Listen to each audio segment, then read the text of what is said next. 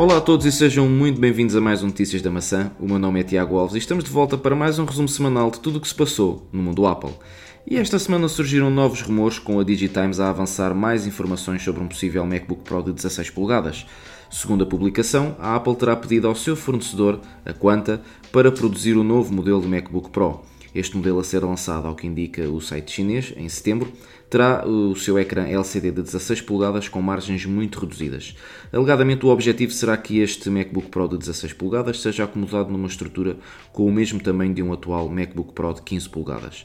Neste rumor, ficamos ainda a saber que o ecrã terá a resolução de 3072 por 1920 e continuará a ser alojado num corpo de alumínio maquinado em CNC. Ainda no decorrer desta semana, a Apple anunciou os resultados financeiros do terceiro trimestre fiscal de 2019 e os resultados são animadores. Os números anunciados são de 53,8 mil milhões de dólares de receitas durante o trimestre. Estes valores são 1% superiores quando comparados com o mesmo período do, do ano passado e tendo sido 59% do valor em vendas fora dos Estados Unidos da América. Tim Cook refere que este foi um dos melhores terceiros trimestres de sempre, devido à crescente subscrição de serviços e venda de Apple Watch e ainda uma constante de vendas de iPads e Macs, fazendo ainda uma referência positiva no que toca à venda de iPhones.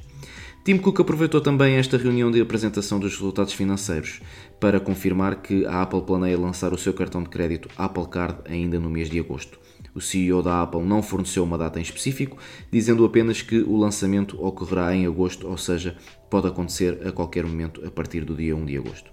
De relembrar que o Apple Card será lançado exclusivamente nos Estados Unidos, para já, no entanto, a Apple já está a preparar a sua expansão para mais países. Ainda no decorrer desta semana surgiu mais um rumor. Segundo a City Research, ela afirma que os novos iPhones deste ano podem vir a incluir pela primeira vez o suporte ao Apple Pencil, sem adiantar a qual das versões do Apple Pencil será este suporte, se é a primeira ou a segunda geração. Já agora gostaria de saber eh, o que vocês acham ou pensam deste rumor e se vier a concretizar, acham que lhe dariam uso. Eu pessoalmente não me vejo a dar uso a tal funcionalidade no iPhone, pois eh, um Apple Pencil num iPhone não terá. O ecrã é pequeno demais para, para tal uso, mas poderá sempre haver quem, quem assim. Eh, pense em lhe dar esse mesmo uso.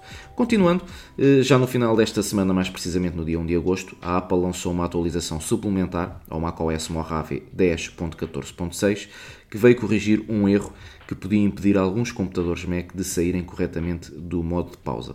Portanto, esta atualização eh, surgiu apenas para eh, efetuar esta correção. Podem já ir às definições eh, do, dos vossos Macs e, se não fizeram, fazer esta mesma atualização, porque é aconselhável.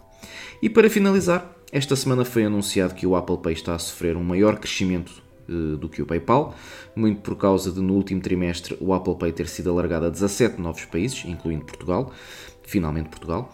Completou então a cobertura da União Europeia. Neste momento são ao todo 47 os países com suporte ao Apple Pay e tal facto dinamiza muito o crescimento deste serviço. Contudo, a comparação com o PayPal pode não parecer muito justa, eh, apesar de ser igualmente um serviço de pagamentos, os moldes de ação no mercado são diferentes e, porém, a estratégia da gigante Cupertino para o Apple Pay passa por tentar dispor deste serviço no dia a dia das pessoas e com isto obterá mais utilizadores e mais operações. Para além disso, criará mais hábitos de utilização e, obviamente, gerará uma maior obtenção de receita para a Apple. E por esta semana é tudo. Já sabem que para estas e outras notícias no mundo Apple podem sempre passar pelo nosso site em atapple.pt. Sigam-nos nas nossas redes sociais subscrevam os nossos podcasts e deixem os vossos comentários e já agora deixem também a vossa avaliação no podcast. Deste lado, Tiago Alves, do All Things Apple. Foi um prazer estar deste lado. Espero por vocês na próxima semana. Um grande abraço e fiquem bem.